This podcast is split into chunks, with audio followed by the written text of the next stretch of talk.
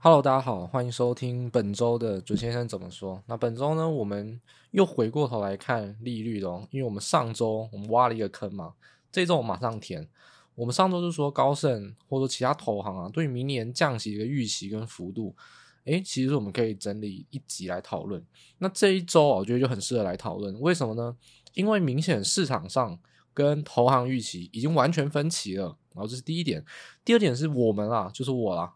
自己去发现说，在 SOFR 市场上，当然也有一些报价隐含了某些重要的讯息哦，所以我觉得这一周是很适合针对利率市场来讲的，因为整个利率市场的变动也都会影响到任何风险性资产，不管你买股票、买比特币、买任何东西都好，现在所有人都是看着降息的预期而生，那如果降息的预期有所变化，这行情的变动也会很明显，所以这一周我们就针对利率来做一个深入的分析。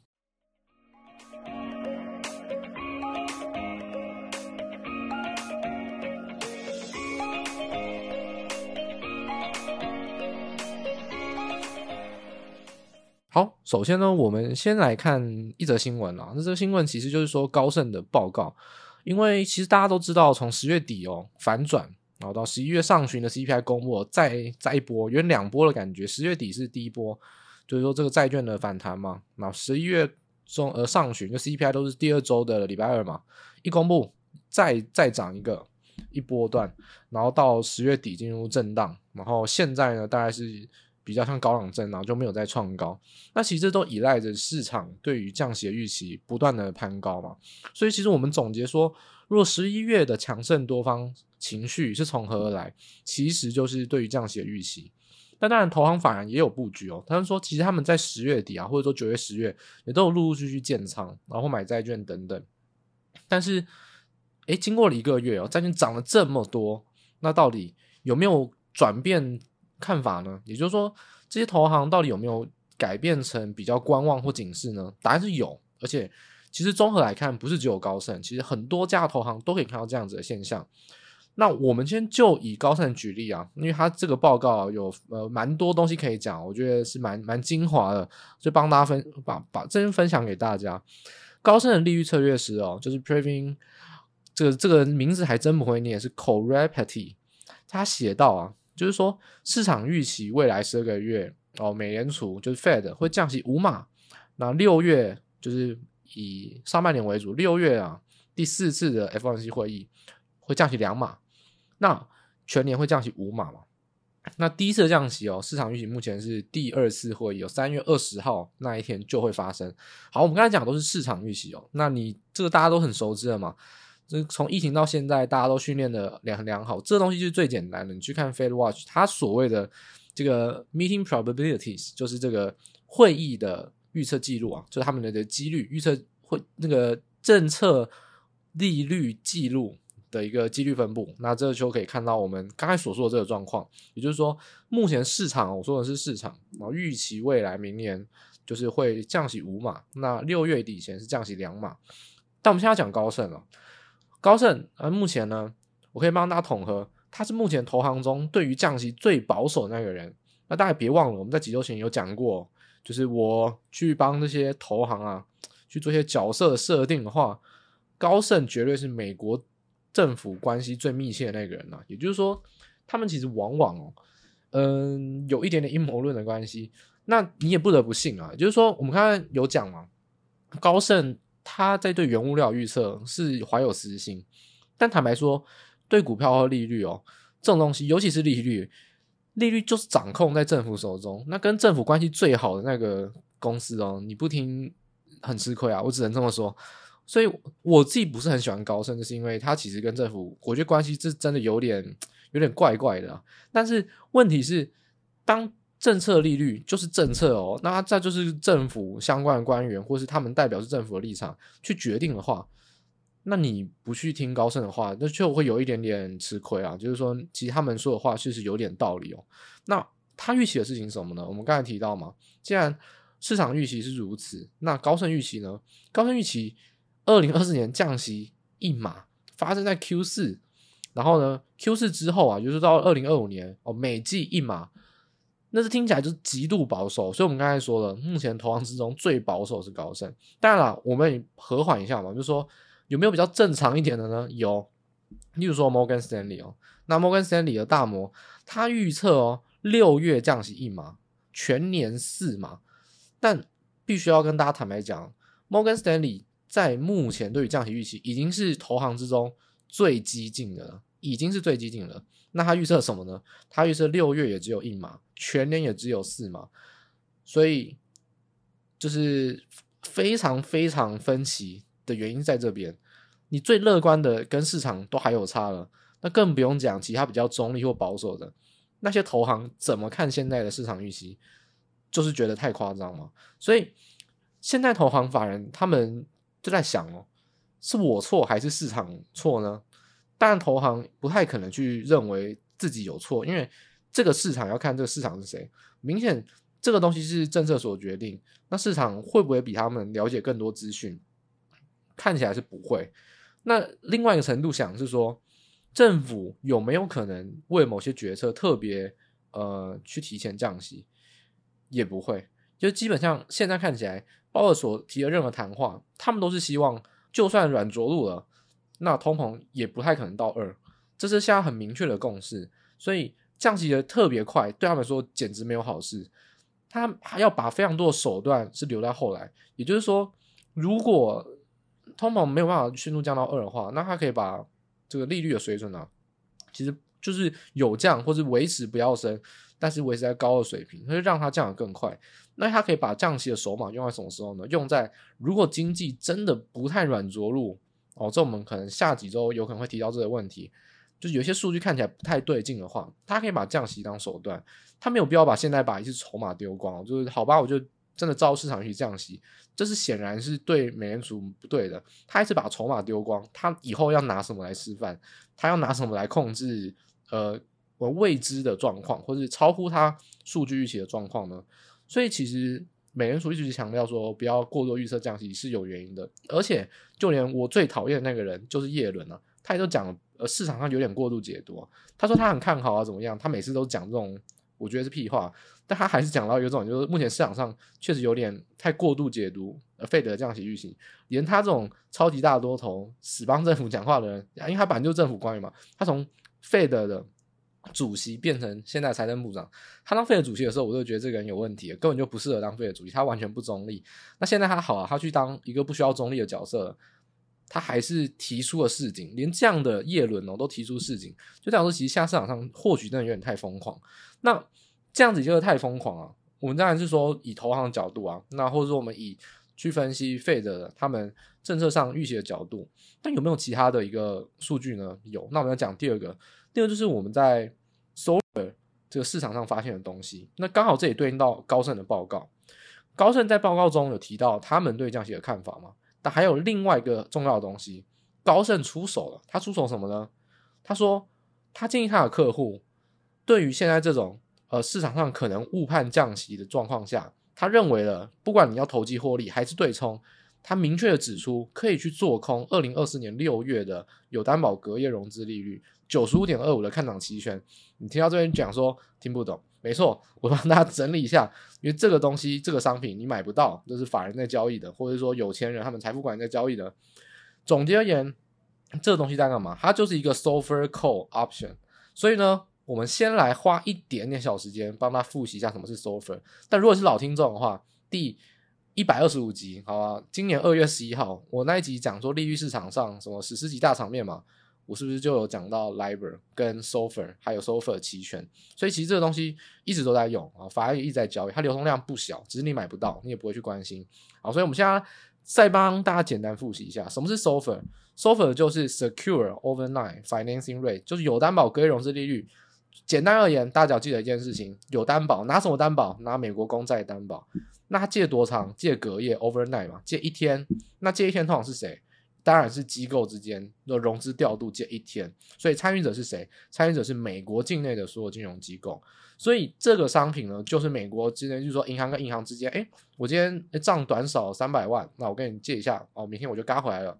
这在银行之间是非常常发生的事情。所以啊，这种只借一天，而且你还拿美国公债做担保，而且参与者是美国境内的金融机构基本上风险就是极低。所以为什么 SOFR 啊，它只是取代 LIBOR 啊，它就是现在如果你去看所谓的无风险利率。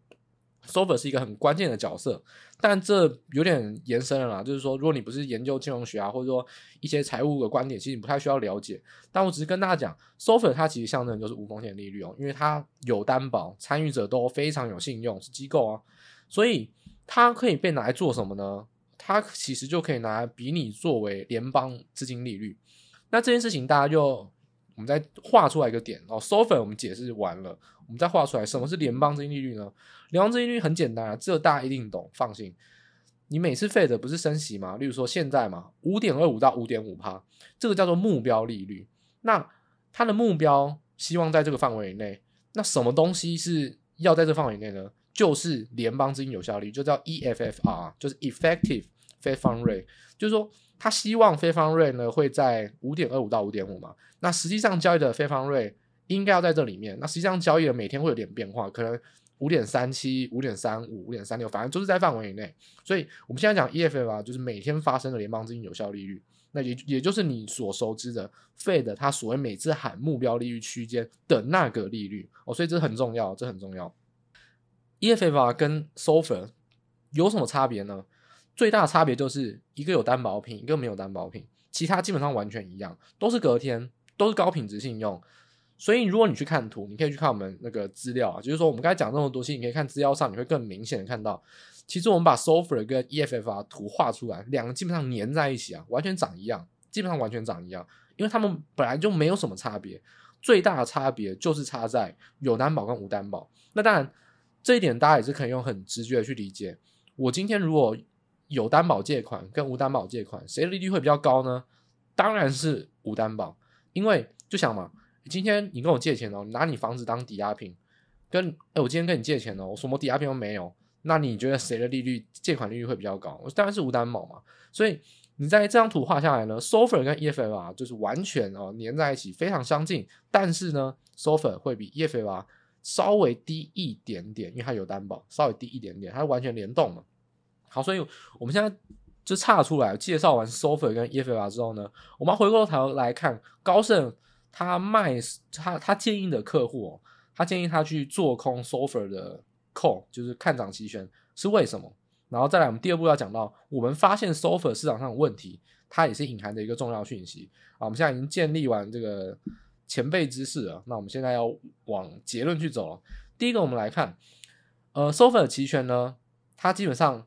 就是利率嘛，我们说 SOFR 它就是一个利率，那这个利率呢，你可以把它想象成就是 EFFR，因为我们说它们只差一点点，跟联邦资金利率就差一点点，所以事实上很多的呃法人机构都会拿 SOFR 来作为你要去押宝呃降息升息的一个的一个商品啊，因为它流动性很好，就像我们在我们再次回到嘛，就是说我们一百二十五集有讲过那个利率史诗级大场面是什么呢？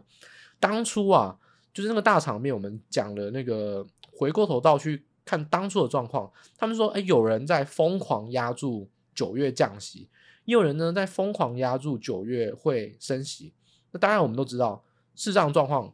呃，当时哦，有人说，哎，会升息到五点六帕以上，哎，没有发生。有人会说，甚至有可能二零二三年就会降息到四点二帕以下。现在看起来就根本不可能发生嘛，因为你已经活到十二月了，这都是二月的一个讯息。我们当时候要讲，就是说，你往往啊，你要去猜测说，呃，Fed 的利率走势跟市场上差别很多，很多金融机构就会选择用 SOFR 的商品去做一个，嗯，做获利也好，或是避险都好，那这就是 SOFR 它的重要性啊，因为它基本上可以作为联邦资金利率，也就是 Fed 政策利率的一个替代品，那它衍生出来金融性商品就可以拿来作为标的物，作为你的避险。部位或者说你的投机部位，好，所以我们现在要去看说高盛它建议的部位是什么意思呢？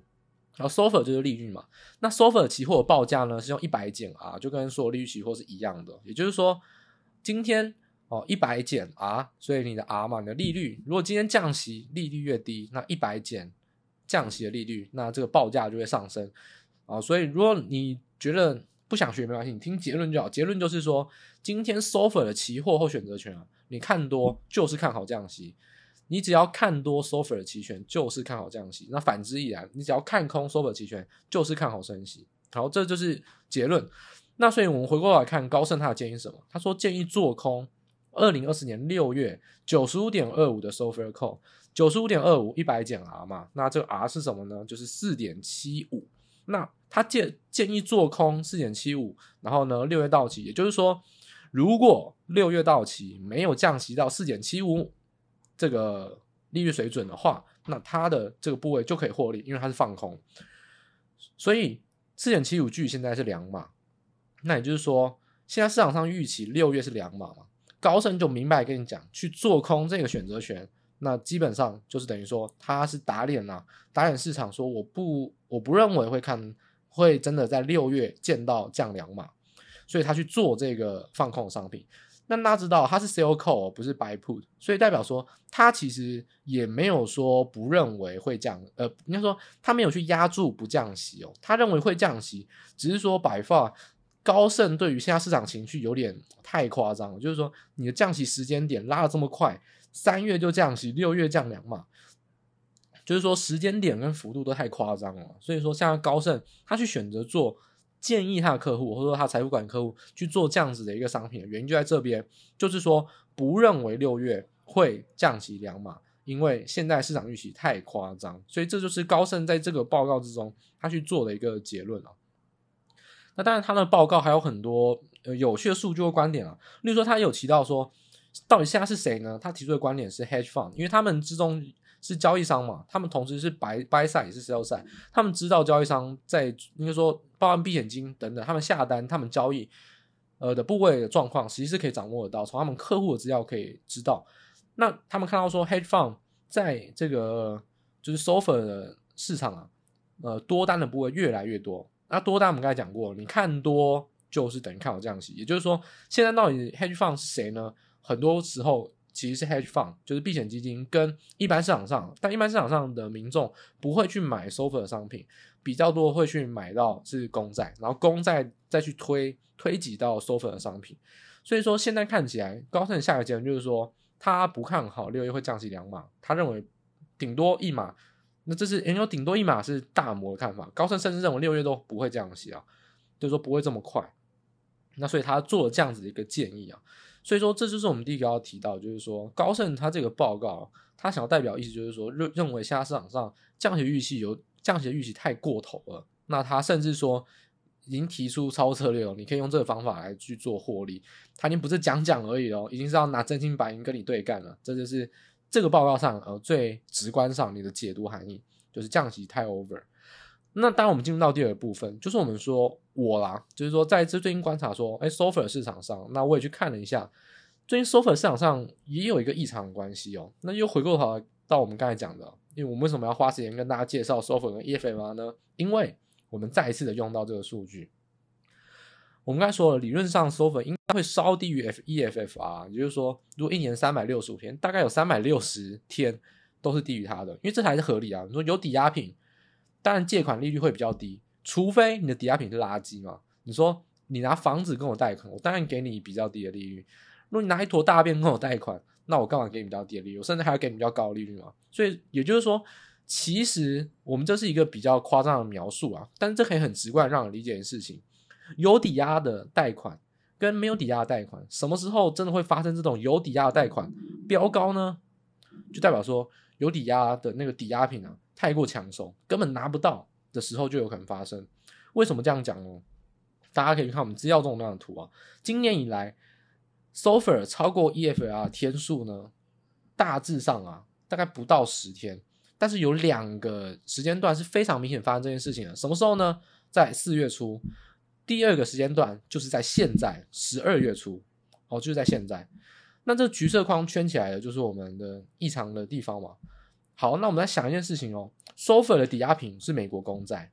如果今天美国公债啊，这个抵押品短时间内非常抢手啊，所以你可以想到非理性的抢手，就是一直涨一直涨，那 SOFR 利率就会飙高，因为你的抵押品非常难拿到啊。那这个东西它就有可能会造成这个利率飙高，因为资金调度非常困难，你没办法借了，你根本没办法拿出公债来去做一个借款，就是资金调度啊，或者说。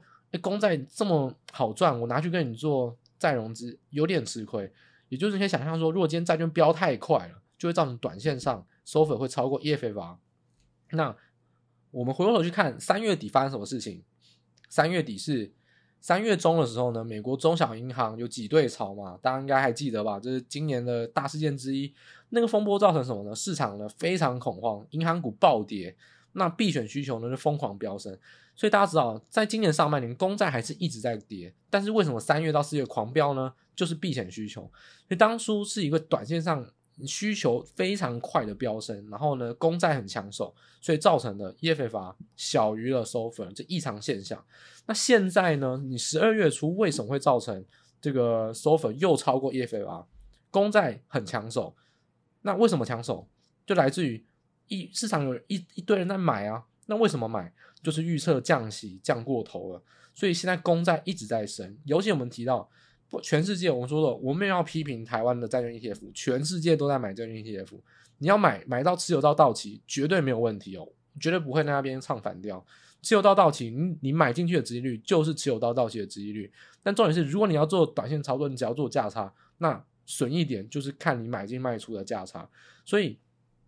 很多的散户到底有没有办法持有到到期？要打大问号。现在全市场上很多人去买债券，必须要老实说，可能有超一半以上的散户都没有持有到到期的本事，或者是没有持有到到期的这种想法，都是说啊降息，所以我要之后就会卖。然后呢，如果没有卖，我就等到它降息，我要领息，但都没有持有到到期。他可能都是说。啊，就算明年降很少，那我等到二零二五年，都顶多都是用这种两年或三年的观念。真的要长期持有的人，我相信少于一半。所以这造成一个现况，就是说现在公债的这个涨价，就是说殖利率下降，公债价格上升非常的快。那这也是反映到，就是说市场上对于这种预期降息的心理有点太过头。所以这两个事情结合起来，就会发生一件事情啊。我们回过头去看。十年期公债在四月初，我们说从三月中避险需求一路飙升都合理，但到四月初那时候，银行都已经给你 BTFB 计划了，然后呢，高盛啊、大摩开始去说，我可以去收购小银行，都已经看起来是没有事了。那时候我们也有录 podcast 是说，银行股风波就是没有事了，已经可以回过头去关心债券的叠加问题，所以不要再去买债券了。那事后你去看，四月起就是债券开始震荡走跌。然后一路跌到十月嘛，所以这个短线上啊，如果 SOFR 超 EFFR，往往是一个债券超涨，而且你要特别小心，而且还蛮准的。就短线上应该是有点非理性的一个风潮，因为 SOFR 超 EFFR 并没有在三月中发生，三月中债券是狂涨，但等到四月有点涨不上去的时候，发生这个讯号，然后呢随后开始正常下跌，所以要提醒大家的是说。这个意思就是说，现在债券的超涨讯号，有点发生在 SOFR 跟 EFFR 身上，所以现在看来，十二月这个美国债券还在继续涨哦。诶，很多股票啊，或者说风险资产都已经开始高档震荡，但是债券没有，所以债券这个超涨，你可能会怀疑。那我给你证据，我觉得用 SOFR 跟 EFFR 关系可以看到，短期内这个讯号发生了，所以我认为债券在下一周。我觉得短到一周，我不用说什么太长。我我觉得我不用这么保守，我直接觉得下一周债券就是应该要跌了，因为这个讯号发生，其实它是非常非常少出现哦。那所以一发一发生的话，原则上应该是很快反应。我认为下周债券就会有明显的跌。那当然这个跌也不会说是跌到之前那种低点，不可能。但只是说这个超涨的过程一定会有修正。那这个修正，我觉得短线上一周之内就会发生。那这个讯号给我了。这个信心啊，就是说我拿这个证据去说话。所以综合以上啊，我们讲到了两个呃比较主要的 scenario，就是高盛他去市井，或者说你去看连大摩这么乐观的投行，他给出的降息预期都跟市场上涨得不一样，那市场上真的太 over 了。那我们又从 SOFR 的市场跟 E F F 的关系去发现说，四月发生一次，十二月又发生一次，可以去从这些进阶数据推论出，现在看起来债券涨过头，大家都知道。哦，你也不得不认同，但是到底什么时候会修正？我认为有一点信心是下一周马上就会修正，就是说这个讯号很少出现，一出现应该就会有马上发生的可能性。所以短线上哦，一周啊，就是其实很少做这么短预测哦，因为做这么短预测其实风险是很大。但我觉得蛮蛮有信心，就用这个讯号来讲，下一周债券的这个修正应该会展开，就是说现在这一连串从十一十月底到现在这个涨价的幅度，债券在下一周会出现明显的超涨修正。当然，债券联动到就是利率嘛，那殖利率去做这个上扬，也会对风险资产有很明显的压抑啊，尤其是一直用降息预期来疯狂上涨的的这些风险资产。我就不要讲是谁了，大家都知道，比特币、黄金跟罗素两千这三个东西，完完全全哦，在从十一月底到现在就是狂飙，到现在都还没有修正。比特币哦是已经创波浪高哦，而且最近一两周又还在往上拉，那比特币要特别小心。再来是罗素两千，因为罗素两千就是对应到银行股。罗素两千，它当然是小型股指标没有错，但是它的银行股权重很重，尤其是中小型银行，所以它对于利率也非常敏感。那再来是黄金哦，因为大家知道贵金属啊，或者说工业金属，金属是不会给你利息的，所以往往升息对于这种金属是不利啊。因为你钱放在银行或买债券有利息，你买黄金可不会有利息升给你，明年不会黄金升黄金哦，它不是小鸡还会生鸡蛋给你，黄金就是黄金哦，所以。低孳息的资产啊，在降息会比较有利，所以黄金也是对于降息预期的情况下，最近为什么创历史新高，也是一个原因。那总结而言，就是说大家要小心风险性资产，甚至是这种比特币、罗素两千或黄金哦，这种最依赖降息预期强涨这些商品，在下一周要真的要特别特别小心。这一两周内哦，这种高档震荡的风险是越来越大。也就是说，其实我们先前我都没有去明确的，呃，去明确跟跟大家讲说要。不是说做空啊，就明天跟他讲说要减码或者怎么样，因为短线上多头气氛就是还在。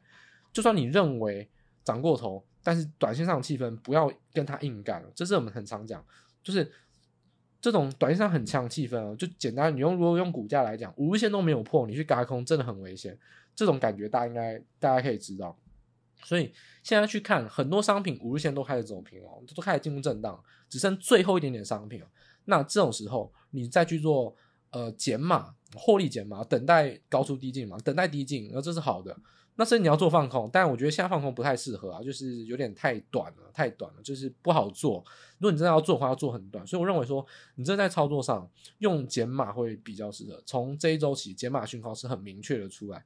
那高出低进哦，你说你等到你的商品有底下有什么均线，自己找怎么支撑自己找，或者说跌下来你再去做买进或者去做加码承接，我觉得。这一周而言呢，很多讯号会告诉你，当利率或债券诶有点过头，而且连投行、连 s o f a 的市场都出手，都有证据的话，那真的要小心，短线上可能发生的机会不低。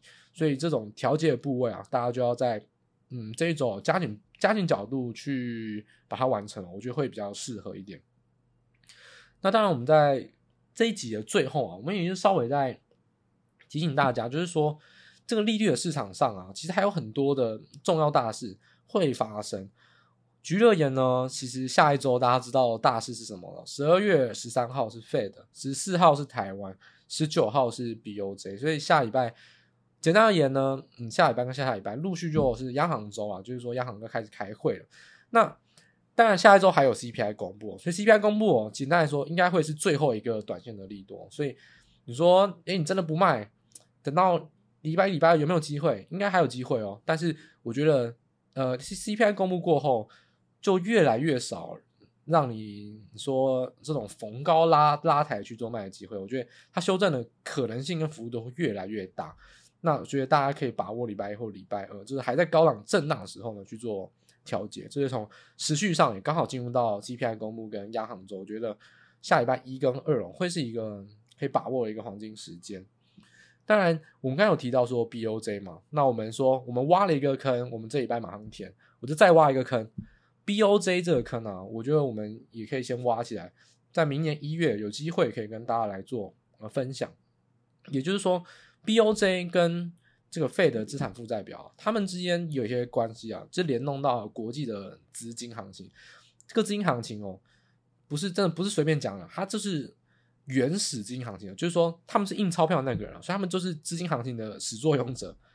所以这个日本央行跟 Fed 之间的一些关系哦，我觉得在一月的时候呢，我们也是挑几 Podcast 来帮大家来做一个呃，来帮大家做一个分析。我们现在时间还不适合，我们可以等开完会，然后也等圣诞节过后尘埃落定，我们等一月哦封关前呢、啊，大概可能一月第一周吧，或怎么样，我们来找一个时间点来跟大家分享 BOJ 跟 Fed，也是顺势来去看说，这个资金行情不完全跟降息联动，也不完全跟缩表联动，到底资金行情你来看那个资金代表什么？